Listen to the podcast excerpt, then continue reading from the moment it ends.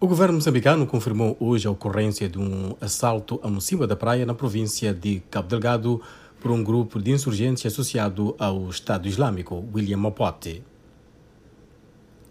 As organizações juvenis da Guiné-Bissau querem que sejam traduzidas na prática as promessas feitas pelo primeiro-ministro Nuno Gomes Nabian, segundo as quais o governo terá mão dura contra as pessoas implicadas no crime.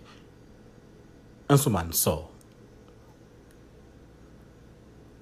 Em Cabo Verde, os sindicatos acusam o governo de matar a possibilidade de realização da greve em direito consagrado na Constituição ao recorrer sistematicamente à requisição civil de forma abusiva todas as vezes que um protesto laboral com a paralisação de trabalho é agendado.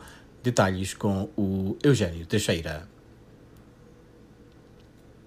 O presidente de São Tomé e Príncipe, Ivaristo Carvalho, alerta para a necessidade de avaliação do estado epidemiológico da população face à pandemia da Covid-19 e exorta o governo a criar condições para a testagem massiva, tendo em vista uma possível segunda vaga da doença. Detalhes aqui e agora com o Oscar Medeiros.